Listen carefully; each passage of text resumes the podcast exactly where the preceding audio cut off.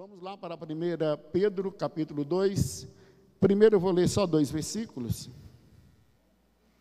É aqui, é, versículo 11 e versículo 12 de 1 Pedro.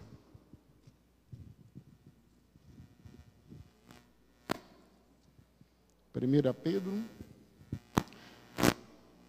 capítulo 2, a partir do versículo 11 e versículo 12. A palavra nos diz assim: Amados, peço-vos como a peregrinos e forasteiros, que vos abstenhais das concupiscências carnais que combate contra a alma, tendo o vosso viver honesto entre os gentios, para que naquilo em que falam mal de vós, como de malfeitores, glorifiquem a Deus no dia da visitação, pela boa obra que em vós observem. Querido e poderoso Deus, bendizemos, exaltamos e glorificamos ao Senhor, porque tu és Deus, tu és soberano, não há outro Deus além do Senhor, tu és o Deus criador de todas as coisas, e que a humanidade realmente possa é, ter essa, esse encontro com o Senhor e que veja o teu amor, veja a tua misericórdia, veja a vossa bondade, ó Pai querido, e se curvem diante de ti e te adorem em espírito e em verdade. E como igreja, Pai, possamos estarmos ali permanentes diante de ti, é, felizes, ó Pai, em servir, adorar e exaltar o teu nome. Que o Senhor possa, Pai querido, em nome do Senhor Jesus, falar conosco nesta noite através da tua santa e gloriosa palavra. Em nome de Jesus, amém e amém. O apóstolo Pedro, escrevendo esta carta, é, ele mostra aqui a situação como estava aquela igreja, e ele aplica ali é, injeções de ânimo para aquela igreja, para um renovo espiritual no meio daqueles irmãos, pelo, aquela, pelo que aquela igreja estava se passando, estava se vivendo né? E ele dizendo a respeito que somos peregrinos em terras estranhas, como tal devemos viver de modo digno ao qual fomos chamados. É, Obtende-vos de toda forma do mal, obtende, é, abster-vos de toda forma do mal, está lá em Tessalonicenses, capítulo 5, versículo 22. Então, esse é o começo aí do comportamento da igreja no meio dessa, dessa vida em sociedade que nós vivemos. A igreja tem que estar firme e tem que estar com um propósito individual a cada um de nós, abstendo de toda forma do mal, né? É, com certeza o pecado e a maldade vão contra a natureza né, cristã. O natural de um fumante é o quê? Fumar, né? Um maço atrás do outro. E de um alcoólatra? É tomar uma dose atrás da outra. O natural, o, o natural, né? De um mentiroso é mentir e de um fofoqueiro é fazer fofoca. É o natural. Então, é, mas um cristão, qual é a sua natureza? A sua natureza é viver no mundo e não para o mundo. Olha bem, a natureza do cristão é viver no mundo e não para o mundo. Porque nós sabemos que nós fomos comprados, vivemos neste mundo, mas nós não somos deste mundo. Né? Por que razão? que fomos resgatados pelo preço de sangue, comprado pelo preço de sangue, né? E nós pertencemos ao Deus vivo. Ainda que vivendo aqui no meio dos outros, nós temos um compromisso com o Senhor. É algo que nós temos que cada vez mais é, inculcarmos isso, tanto na nossa própria mente, e como inculcarmos isso na vida dos nossos filhos que nós somos, nós somos seguidores de Cristo. Nós não somos seguidores de artistas, não somos é, de cantores, de, nós não somos. Somos seguidores de Cristo. E como seguidores de Cristo, nós temos que ter aí essa, essa observação de se abster realmente aí de toda aparência do mal. Porque nós temos é, esse desejo de servirmos a Deus e nos mantermos realmente cada vez mais diante do nosso Deus. Então, a sua natureza é viver no mundo e não para o mundo e se livrar dos desejos e práticas carnais que levam para longe de Deus. Porque tem coisas que para o homem parece ser bom, mas o seu final leva à morte, né? As pessoas vivendo por prazeres momentâneos, né? É, só por momentos, e depois vem as suas consequências trágicas nas suas vidas, nas suas histórias. Então, por esta razão, temos que é, termos cada vez mais essa consciência que nós pertencemos ao Senhor, que nós temos esse diferencial de vida no meio desta sociedade totalmente é, distanciada do Senhor. Então, livrar realmente desses desejos e práticas carnais que levam para longe de Deus, é viver corretamente, ou seja, com sinceridade, verdade e justiça diante dos homens e de Deus, e honrar e glorificar e amar a Deus sobre todas as coisas, e amar o seu próximo como a si mesmo. Então, essa é o nosso viver, essa é o nosso comportamento. Não podemos ter um comportamento é, igual a um comportamento daqueles que não servem ao Senhor. E se o incrédulo falarem mal de nós, que seja por inveja, discriminação ou perseguição, que ele não tenha razão em suas acusações contra nós, para que no julgamento Deus seja glorificado realmente aí na nossa vida. Olha aí que coisa, né? Então, no momento da perseguição, né? É, ainda que sejamos perseguidos, que não seja realmente porque nós estamos devendo, mas que seja tudo para a honra e para a glória do Senhor, que não encontre em nós realmente. É, tem muitas pessoas que dizem, ah, eu estou sendo perseguido, mas se for fazer uma análise da sua vida, está sendo perseguido por quê? Porque está procurando, porque está é, devendo, compra e não paga. Imaginou? E isso se torna como um escândalo diante do Senhor. Tem uma vida realmente ali, é totalmente fora dos padrões da palavra do Senhor. É uma pessoa que convive, nossos vizinhos, né, olham para alguns de nós e olha, isso daí diz que é crente, né? Esse daí diz que é crente mas é crente nada. Deus me livre ser um crente igual ele ou igual ela. Fala palavrões, só anda brigando com o esposo, com a esposa, com os filhos, só vive realmente um pé de guerra dentro desta casa. Então, tudo isso são coisas que vêm como perseguição que às vezes nós estamos ali é, dando asa para, para essas perseguições, né? Então, se os incrédulos falarem mal de nós, que seja por inveja, discriminação ou perseguição, e que ele não tenha razão em suas acusações contra nós, para que, o julga, que, para que no julgamento Deus seja glorificado. Olha bem, Deus seja glorificado por nossas vidas santas e inculpáveis. Será que nós estamos vivendo desta forma? Né? Cantamos tão lindo, né? é, honrando ao Senhor, glorificando, bendizendo, né? Às vezes na quarta-feira ou no domingo cantamos tão bem, exaltando, glorificando ao Senhor, sentimos até assim um arrepio, né? Mas saiu daqui, pronto, né? Esquece-se de tudo e começamos a viver realmente é, como se tirasse a máscara e agora eu sou o que sou né? E aí, como é que Deus vai ser glorificado realmente ali nas nossas vidas? Meus queridos irmãos, esse relacionamento com o mundo, né?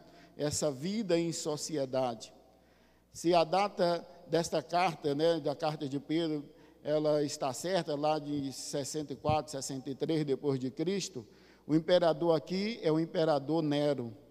Nero era aquele que, que pôs fogo em Roma e culpou os cristãos. Ele faz isso porque os cristãos já estavam recebendo muito, é, já estava já estava recebendo, né, muito mal, né, é, muitas acusações falsas é, de órgãos governamentais é, injustamente para emplacar aquele movimento. Eles eram acusados de serem rebeldes, de não seguirem a tradição, eram acusados de não adorarem o governador, eles eram acusados de toda sorte de acusações. Por quê? Porque eles estavam justamente buscando a Cristo.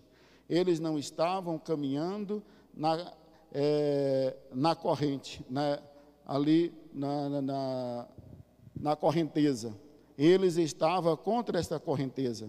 Eles estavam fazendo exatamente o que Pedro está orientando eles a fazerem abandonando os desejos carnais, e segundo, é, estão é, ali no exemplo realmente de perfeição em Cristo Jesus. Então, os discípulos estão ali, buscando ao Senhor, a igreja, e começa essa perseguição. Então, Nero toca fogo em Roma e diz que foi os, os cristãos. E aí lá se vem perseguição. Então, é em meio a essa situação que Pedro está escrevendo esta carta. A igreja está em meio a uma grande perseguição. Hoje em dia nós estamos aí, é, chamamos de perseguição muitas das vezes aquilo que nós estamos devendo, aquilo que nós mesmo provocamos, né? Mas ao menos aqui no Brasil, né? Ainda a perseguição, as perseguições, elas são de forma silenciosa, elas não são tão implacáveis elas são de uma forma ali que vem ali, né, assim, de uma forma ainda crescente para o futuro. Mas ainda nos nossos dias, nós temos aqui a total liberdade de glorificarmos ao Senhor, total liberdade de buscarmos ao nosso Deus. Agora, imagina a situação daqueles irmãos, daqueles cristãos que estavam passando naquela época. Então, é, cristãos ali naquela época eles eram amarrados em postes, né? Jogado, jogavam-se combustíveis naqueles irmãos, amarrados nos postes, tocavam fogo neles para eles servir de lâmpada para a cidade ali, então até o corpo está queimado. E eles continuavam, aqueles outros continuavam servindo ao Senhor. Será que nós continuaríamos servindo ao Senhor se viesse tal perseguição para nossas vidas? Hã? Porque hoje em dia, ah, é a pandemia, só tem pandemia dentro da igreja. Só dentro da igreja. Né? Eu estava observando, por que, que nós vamos para o trabalho, irmãos? Acorda cedo, de madrugada, homens né, é, homens e mulheres, né, deixam uma família, vão ali é, enfrentando realmente aí a chuva, é, tempos realmente é frio, né, o, o calor intenso dentro daqueles ônibus. E por que, que continuamos indo para o trabalho? Ah, irmão João, porque eu tenho que me manter, tenho que me sustentar. Muito bem. Então, o trabalho é importante na sua vida, muito bem por isso. Mas a igreja não é importante para você? Servir ao Senhor juntamente com os irmãos, não é importante isso para nós? Então, por que que às vezes nós damos tão, tanto interesse para as coisas secular e não damos interesse para as coisas do Senhor? Eu lembro que quando eu era novo convertido, podia estar chovendo. Era dia de culto, estava no culto. Era dia de buscar o Senhor, não tinha impedimento.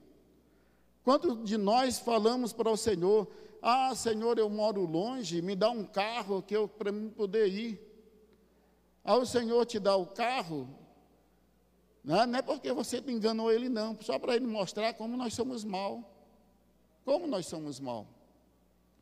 E aí a nossa resposta para o Senhor é qual?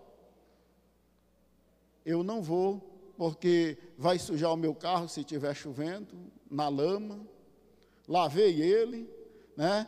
Por causa do combustível está muito caro, então eu não vou. Uai, e isso, irmãos, nós vamos enfraquecendo tanto a nós como a nossa casa. Vamos enfraquecendo nossos filhos.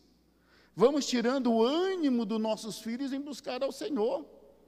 Aí depois que o, o pescoço está duro, aí vai dizer, vamos? Vamos o quê, rapaz? Nem você não vai. E aí? Aí vai sofrer, irmãos, não é pelo nome do Senhor, não. Vai sofrer, não é, ah, porque agora eu tenho uma pessoa que, que não serve a Deus, é um bêbado, é um drogado. Uai. Se nós, se nós não ensinarmos nossos filhos a ter amizade com os pessoal da igreja, mesmo com o pessoal da igreja, você tem que estar com o olho aberto para ver com quem é que eles estão se envolvendo. Mesmo dentro da igreja, imagina no mundo lá fora. Imagina no mundo. Né? Imagina no mundo. Não queira viver lutas, não. Eu passei uma lutinha com o meu mais velho. Né? Pouco período. Não foi muito bom, não. Não foi muito bom. Mas graças a Deus retornou para a igreja, reconheceu, porque nunca, por mais chegasse bêbado dentro da minha casa, dizia, vamos para a igreja. Vai para a igreja e não vai bagunçar, vai ficar calado, vai voltar calado, tá bom? E dentro da minha casa não vai ficar. E nem do lado de fora. Então vinha. Ah, porque eu sou muito mal? Não, irmãos. É porque eu olho, nós temos que olhar para o futuro. Nós temos que olhar que nós servimos ao Senhor. Eu olho para esses irmãos aqui, essa perseguição que ele estava, irmãos. Imagina, Imagina sendo teu esposo num poste, um filho teu num poste lá sendo amarrado e jogar combustível nele para ele ser queimado. Hã? Ser jogado dentro de umas arenas de leões, leões estraçalhando. Era isso que essa igreja estava passando, que esses irmãos estavam passando, a perseguição. E hoje servimos ao Senhor como se Ele não fosse nosso Senhor. Nós servimos a Deus como se Ele não fosse o nosso Deus. Servimos ao nosso Deus, cantamos que Ele está vivo, mas servimos a Ele como Ele não estivesse vivo.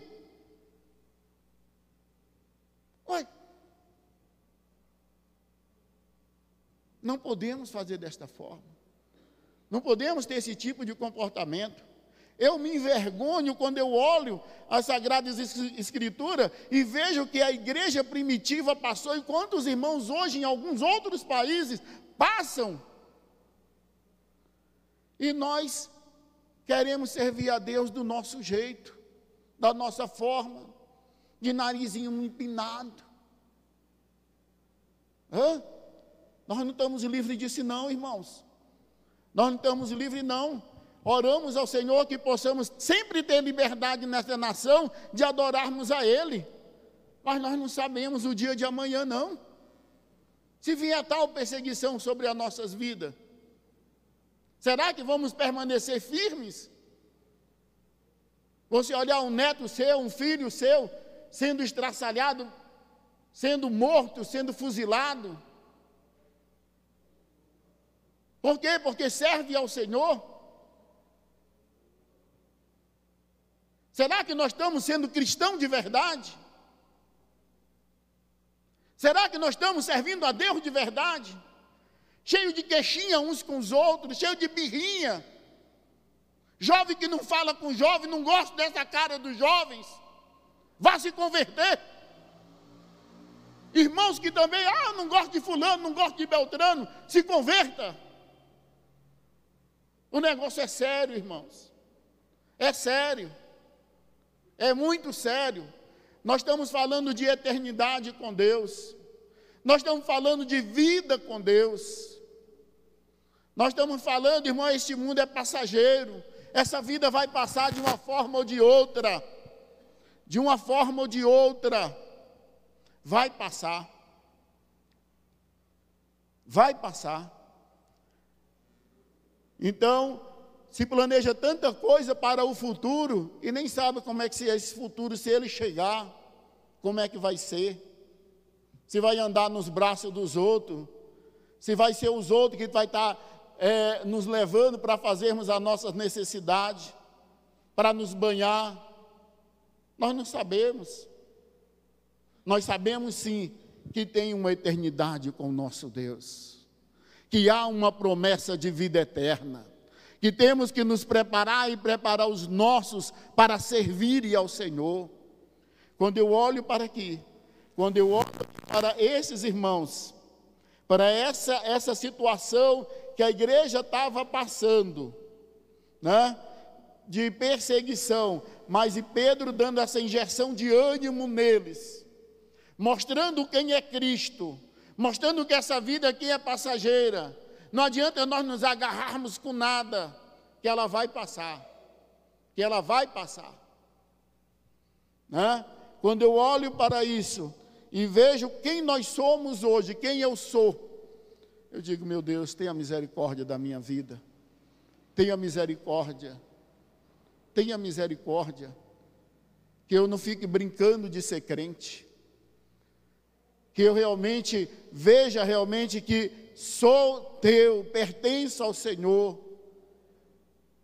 Então, por isso que eu fiquei nesses dois versículos, que eu sabia que não ia dar para o texto ser continuado, né, avançado, né? para que você possa, meu irmão, ter essa consciência, que você possa enxergar realmente ali que não interessa, por mais que venha acusações falsas, né?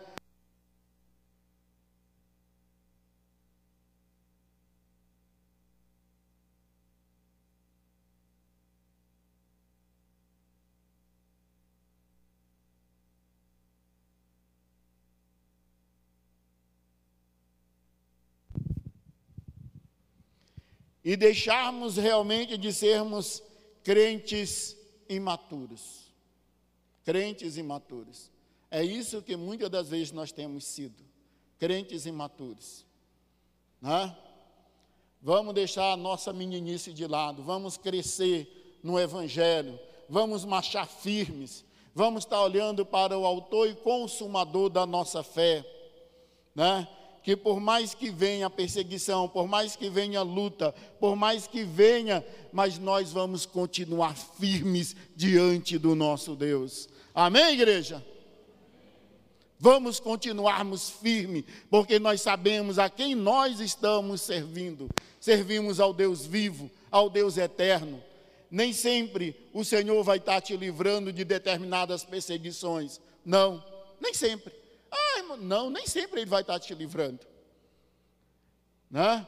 Porque a promessa dele para nossas vidas é vida eterna.